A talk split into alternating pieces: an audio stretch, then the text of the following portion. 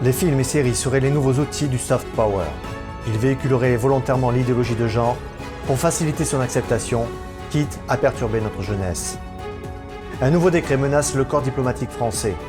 Cette mesure anodine en apparence pourrait faire perdre une partie de notre souveraineté nationale au profit d'un fédéralisme européen. Le niveau des élèves est en chute libre. Malgré un budget alloué conséquent, les résultats ne sont pas au rendez-vous et impliquent une refonte totale de notre système éducatif. Nous partirons à la découverte de notre environnement sonore et tenterons de comprendre comment il impacte notre vie. Bienvenue sur Nouvel Horizon. Je suis Anthony Bluto. Avez-vous déjà entendu parler du soft power? Si vous ne connaissez pas ce terme, on pourrait le résumer par le fait d'influencer et orienter un gouvernement de manière insidieuse sans faire appel à la force. Les États-Unis et le rayonnement de leur modèle économique et sociétal en est un bon exemple, tout comme celui du régime chinois avec ses nouvelles routes de la soie. Mais le soft power ne vise pas seulement les gouvernements, mais aussi la masse. Vous vous souvenez par exemple des films qui montraient les États-Unis comme les sauveurs de l'humanité, en incarnant les valeurs de justice. Eh bien sachez que la Chine n'a pas attendu longtemps avant de prendre le même chemin. Les plateformes de streaming, elles aussi, n'ont pas hésité à leur emboîter le pas, tels que Disney, Amazon ou encore Netflix. À travers leurs films et séries originaux, ces plateformes font passer des messages idéologiques destinés à influencer les téléspectateurs. En mars dernier par exemple, Disney s'est ouvertement mis en avant comme défenseur, mais surtout promoteur des minorités LGBT. Sa présidente, Carrie Burke, a déclaré vouloir augmenter le pourcentage des protagonistes LGBT dans ses productions. Cela a été confirmé sur le site internet de Disney qui promet que 50% des personnages des productions du groupe seront issus de la communauté LGBT et des minorités raciales. Certains se diront peut-être que c'est une bonne chose.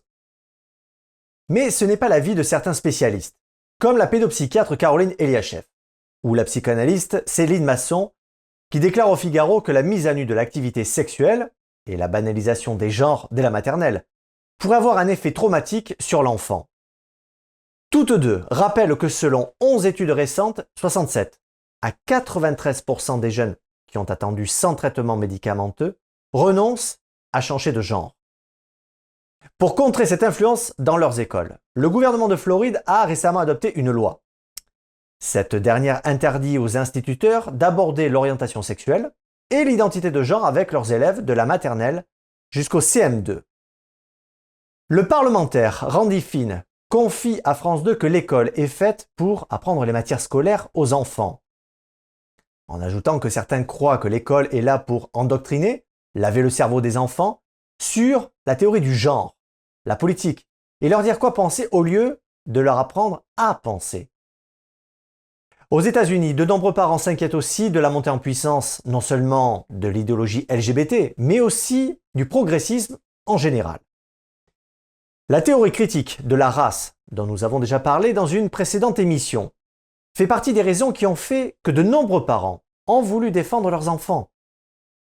C'est ce que confirme le sociologue James Davidson Hunter, qui a déclaré à France 2 Les progressistes ont réussi à dominer toute l'industrie du divertissement, de la communication, des technologies et assurément des universités. Disney n'est pas la seule plateforme à faire la promotion de l'idéologie LGBT.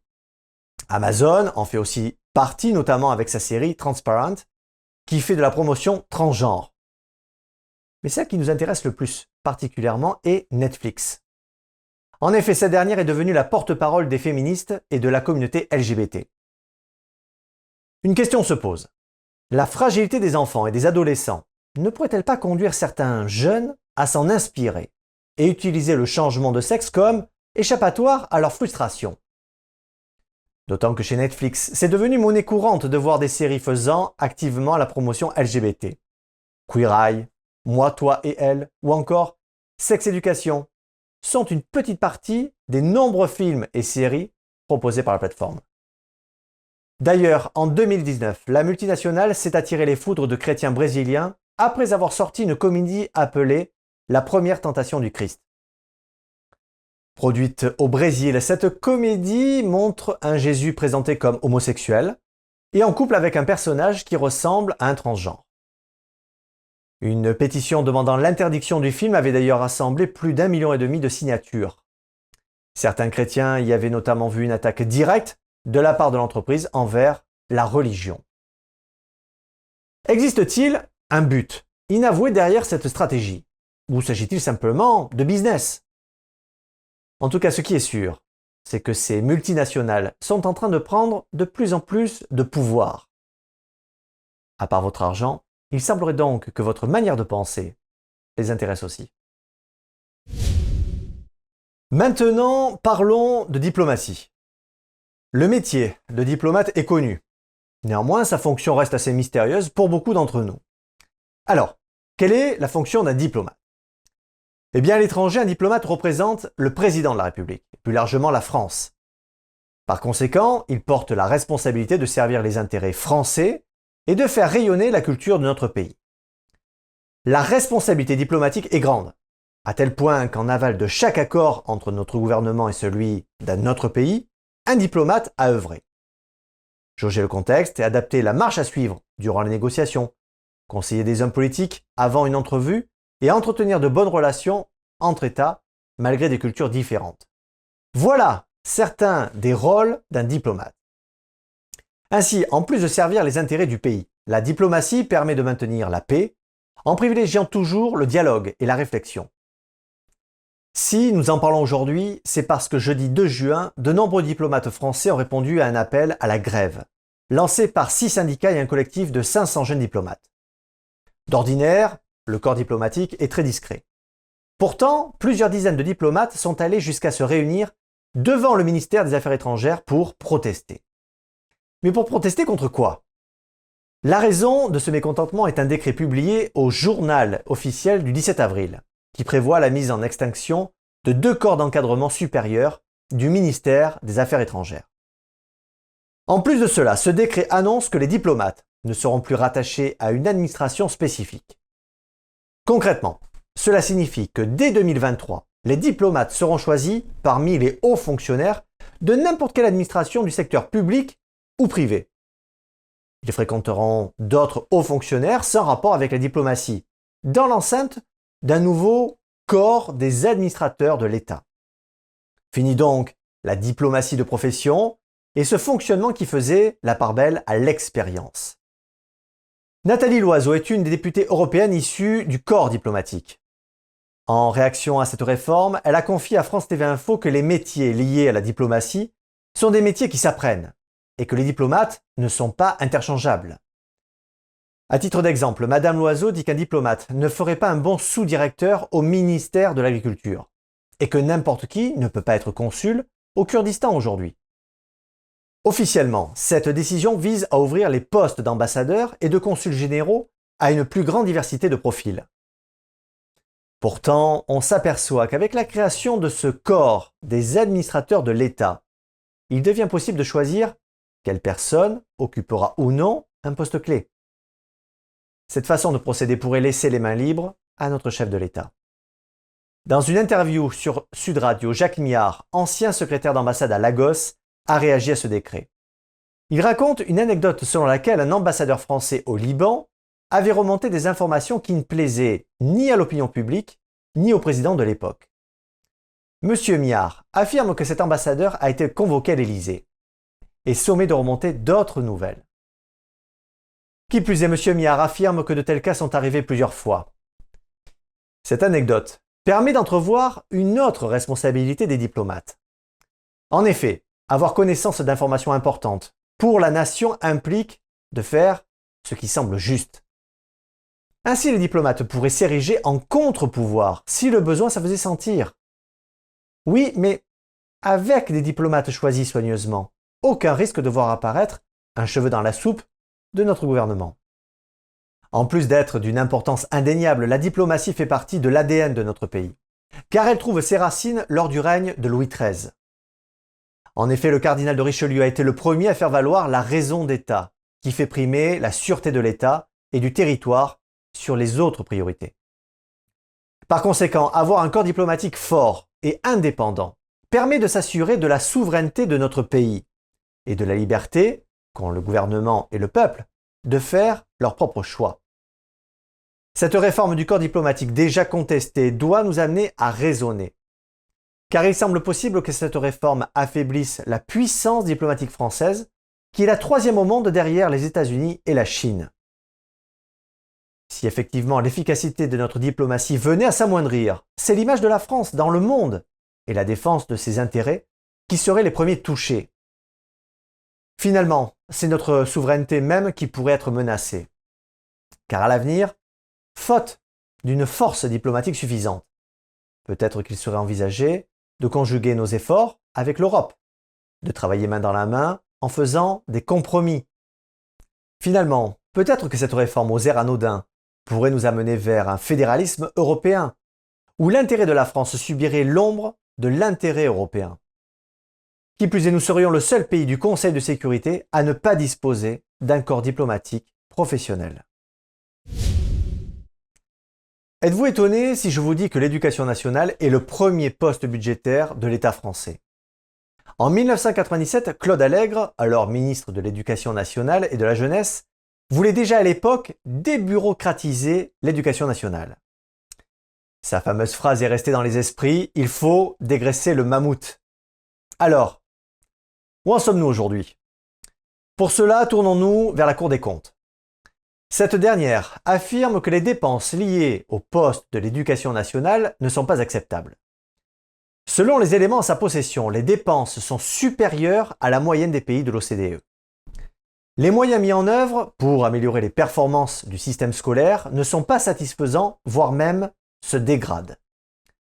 On constate que 40% des élèves de fin de primaire n'ont pas acquis les connaissances fondamentales, à savoir la lecture et les mathématiques en particulier chez les jeunes de milieux défavorisés. La Cour des comptes affirme aussi que notre système éducatif est trop encadré et trop centralisé. Il étouffe et manque d'autonomie. Les chefs d'établissement ne sont pas libres dans le choix des projets et n'ont pas assez d'autorité vis-à-vis des professeurs. Il y aurait trop de bureaucratie et trop de contrôle.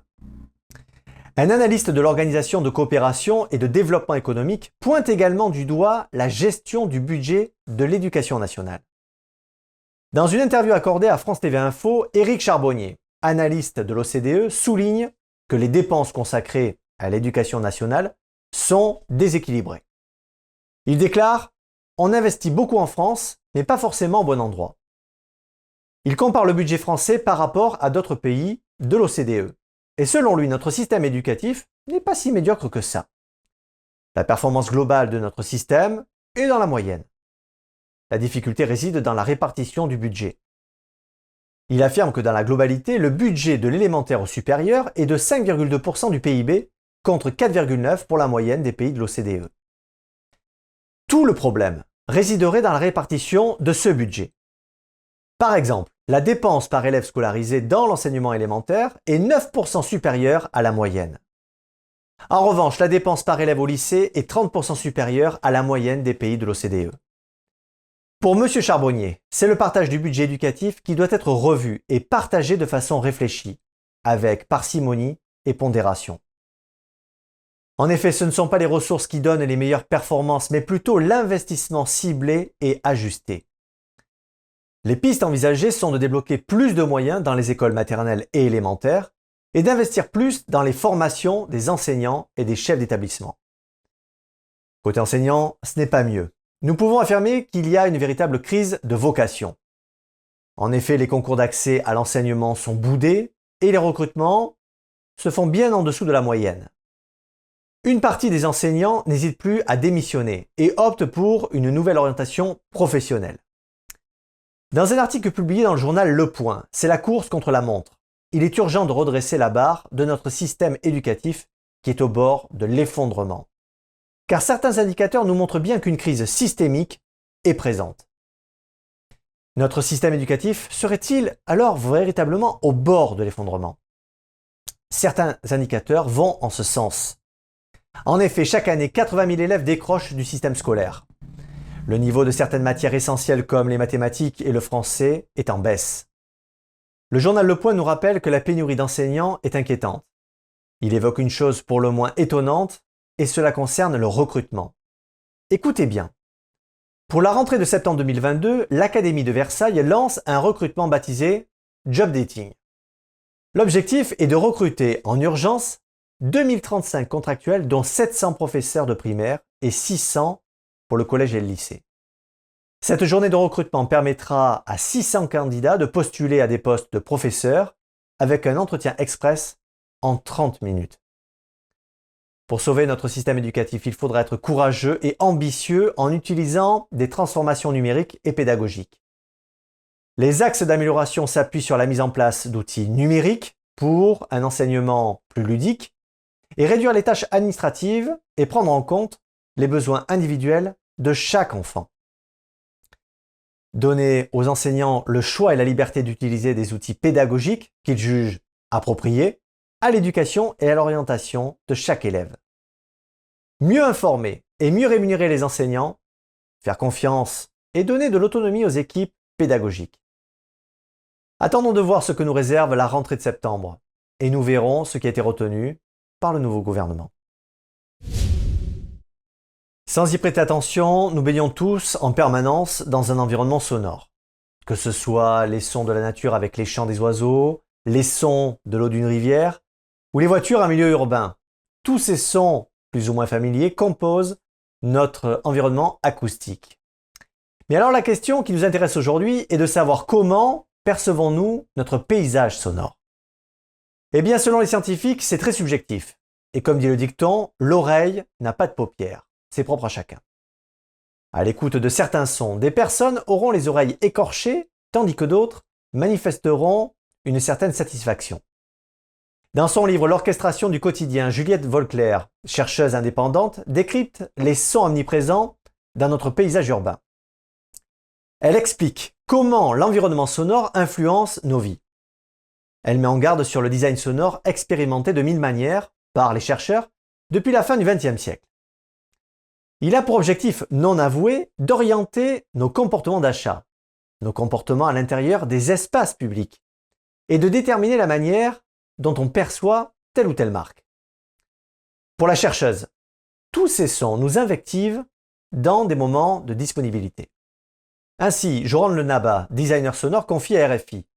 Quand on a l'habitude de prendre le métro parisien, on reconnaît le crissement des freins et on sait que c'est le modèle de métro sur pneumatique MP89 de la ligne 1. Ça fait partie de l'identité sonore de la RATP. Face à ce constat, Madame Volclair explique également que l'espace sonore aujourd'hui est largement dominé par les hommes. Ce qui est révélateur des rapports sociopolitiques contemporains. D'ailleurs, deux études anglo-saxonnes montrent que 90% des sons sont créés par des hommes. Une autre vision du son mise en avant est celle de l'écologie sonore. Murray Schaffer, dans un ouvrage La musique de l'environnement, a été le premier à parler de pollution sonore. Pour lui, il faut que les designers composent le son de notre environnement quotidien pour qu'il soit beau. Justement, une initiative a retenu notre attention. Sur le site écoutezlemonde.net, des chasseurs de sons se sont donné rendez-vous, nombreux, et vous invitent à un voyage virtuel. Vous pourrez ainsi découvrir à Kinshasa l'ambiance sonore des forgerons dans la rue, usant de leurs instruments, ou le marché bruyant de Bali, dans un registre plus calme, je vous invite à écouter les bruits de la jungle colombienne. Ce petit tour du monde acoustique nous offre un vrai dépaysement auditif. N'hésitez pas à nous dire ce qui vous a plu dans les commentaires. Merci d'avoir suivi Nouvel Horizon. Prenez soin les uns des autres et restez libres.